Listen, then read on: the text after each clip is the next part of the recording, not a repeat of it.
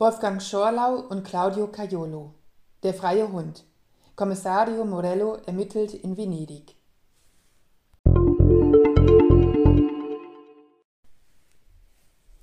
Sein Privatermittler Dengler machte ihn berühmt. Und das, obwohl Privatdetektivromane in Deutschland im Vergleich zum angelsächsischen Raum weniger populär sind als bei uns. Georg Dengler funktioniert sicher auch durch die aktuellen Bezüge in den Romanen zur neueren deutschen Geschichte. Nun hat sich Wolfgang Schorlau auf neues Terrain gewagt. Gemeinsam mit dem italienischen Theater- und Drehbuchautor Claudio Caiolo schlägt er den Weg der Urlaubskrimis ein, also Mordgeschichten, die dort angesiedelt sind, wo andere Urlaub machen. Aber anders als viele ihrer Kollegen gelingt den beiden weit mehr als die typischen Landschaftsbeschreibungen, gepaart mit einer Vielzahl an Kochrezepten, die als Kulisse für einen mehr oder weniger gelungenen Krimiplot dienen. Wo Schorlau draufsteht, ist eben auch Schorlau drin. Was die Leistung des auf Sizilien geborenen Caiolo nicht schmälern soll. In dem Auftakt dieser neuen Krimireihe ist so viel Aktualität aus dem heutigen Italien, dass keine Zeit für romantische Träumereien bleibt.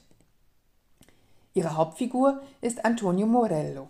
Als waschechter Sizilianer liebt er seine Insel und seine Heimatstadt Cefalù noch mehr.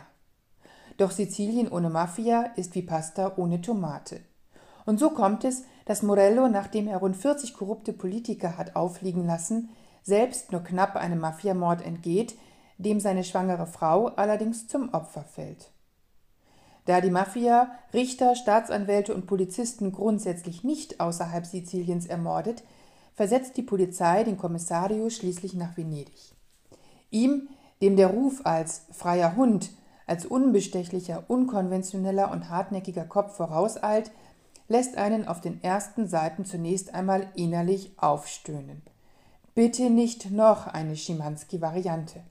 Mit der italienischen Scheiße-Entsprechung flucht sich der Kommissario durch seinen ersten Arbeitstag in Venedig.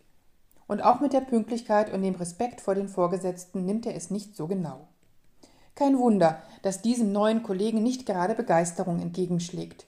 Ferruccio Solan hätte den Posten des neuen Vorgesetzten ebenso gern gehabt wie Anna Klotze, die amazonenhafte Blonde mit dem harten Akzent aus Turin. Im Team gärt es und ein Kommissar aus dem verhassten Süditalien macht die Lage nicht besser. Dem schmeckt die neue Situation allerdings auch überhaupt nicht. Venedig findet er schrecklich. Die vielen Touristen, die stinkenden Kanäle und die riesigen Kreuzfahrtschiffe sind ihm ein Graus. Das Credo von der schönsten Stadt der Welt hängt ihm zum Halse raus. Doch er hat keine Wahl, ebenso wenig seine Kollegen. Als der junge Francesco Glittieri, Anführer einer Bürgerinitiative gegen Kreuzfahrtschiffe, ermordet wird, muss sich das Team zusammenraufen. Man mag kaum entscheiden, welcher Plot der eigentlich spannendere ist. Die Todesgefahr durch die Mafia, in der Antonio Morello schwebt, oder der Mord an dem jungen Mann und einer Polizeipräfektur, die in ihren Eitelkeiten und Verquickungen mit der venezianischen Haute Volée ein bisschen an Brunettis Vice Questore erinnert. Denn eines ist auch klar, die Mafia mordet außerhalb Siziliens vielleicht nicht, aber sie schläft auch nicht. Und als Morello für ein Wochenende zu seiner kranken Mutter nach Cefalù fährt, bekommt er dies auch zu spüren. Schorlau und Caiolo entwickeln zwei Handlungsstränge, die zwangsläufig zusammenlaufen. Und während die venezianischen Kollegen ihr heile Weltbild der Lagunenstadt gründlich revidieren müssen, freundet sich Morello langsam mit ihr an. Das Packende an diesem Krimi ist jedoch vor allem die realistische Darstellung eines Italiens, das zwischen Mafia, Korruption, Rechtspopulismus und den ganz normalen zwischenmenschlichen Eitel und Nickeligkeiten eine Zerreißprobe bestehen muss, während Venedig im Besonderen durch den Kreuzfahrttourismus in eine Agonie gleitet, die einem Angst und Bange werden lässt.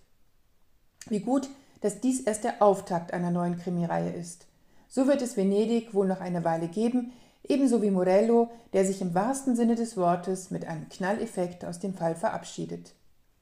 Wolfgang Schorlau, Claudio Caiolo, Der freie Hund, Kommissario Morello ermittelt in Venedig. Kiepenheuer und Witsch, Köln 2020.